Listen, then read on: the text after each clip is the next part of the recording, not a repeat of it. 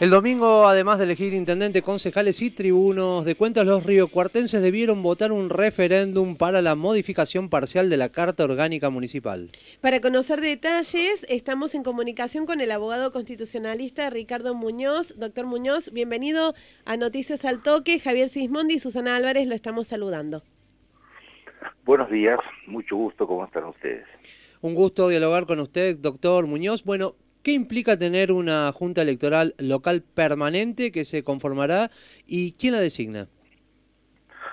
Bueno, el motivo de uno de los referéndums o consultas realizados el domingo pasado fue precisamente la conformación de una junta electoral permanente integrada por los jueces administrativos municipales de faltas. Recordemos que la Carta Orgánica, desde el momento de su sanción, establecía que la Junta Electoral Municipal, es decir, aquel órgano que tiene a su cargo el control, supervisión de todos los procesos electorales en materia municipal que se realizan en la ciudad de Río Cuarto, iban a estar a cargo de jueces de primera instancia, jueces provinciales de primera instancia.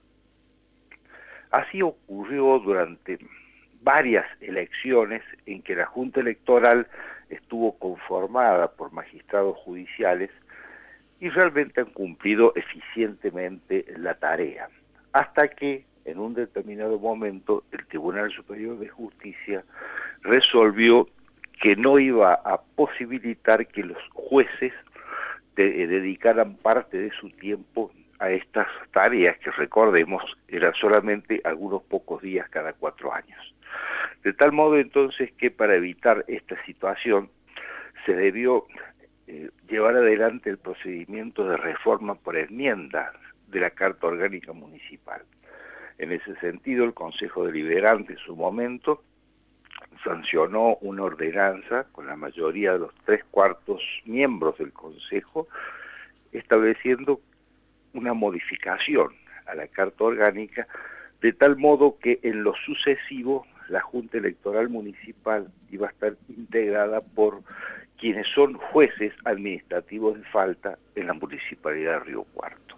Y precisamente esa ordenanza, para que tenga validez, debe ser ratificada por referéndum popular, que es lo que ha ocurrido con el resultado de la consulta, de una de las dos consultas que tuvieron lugar el día domingo. De tal modo que para las próximas elecciones municipales, esta Junta Electoral va a estar integrada por funcionarios municipales, es decir, aquellos que son jueces administrativos de faltas y que llegaron a ocupar ese cargo después de un proceso de concurso público de antecedentes y oposición.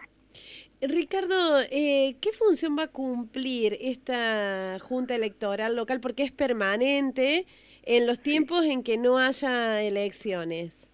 Bueno, precisamente, en aquellos tiempos en que no haya elecciones municipales y no deba participar del proceso de control de determinadas actividades de los partidos políticos locales, esa junta, digamos, no va a tener funcionamiento como tal porque sus miembros se van a estar dedicando a sus funciones propias y específicas, que es la de ser jueces administrativos de falta.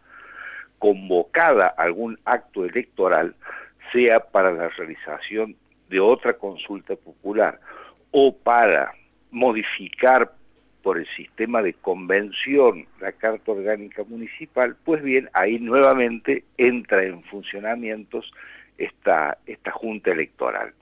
El término de permanente es en el sentido de que siempre va a estar eh, en condiciones de ser convocada e integrada por personas que ya se sabe quiénes son y que son aquellos que han, han tenido accedido, han accedido a sus cargos después de un proceso de, eh, en el cual han podido eh, hacer frente a los distintos cuestionamientos de los del Consejo Deliberante hasta llegar a su designación. Esta es la, cuestión de permanente. Permanente porque se sabe quiénes son estas personas. Pero eso no significa que estén siempre trabajando como junta electoral, sino que en aquellos periodos en los cuales ello no es necesario, van a continuar con sus funciones como jueces administrativos. Para hablar sobre este referéndum que tiene que ver con la modificación parcial de la Carta Orgánica Municipal, ya estamos, estamos hablando con el abogado constitucionalista Ricardo Muñoz.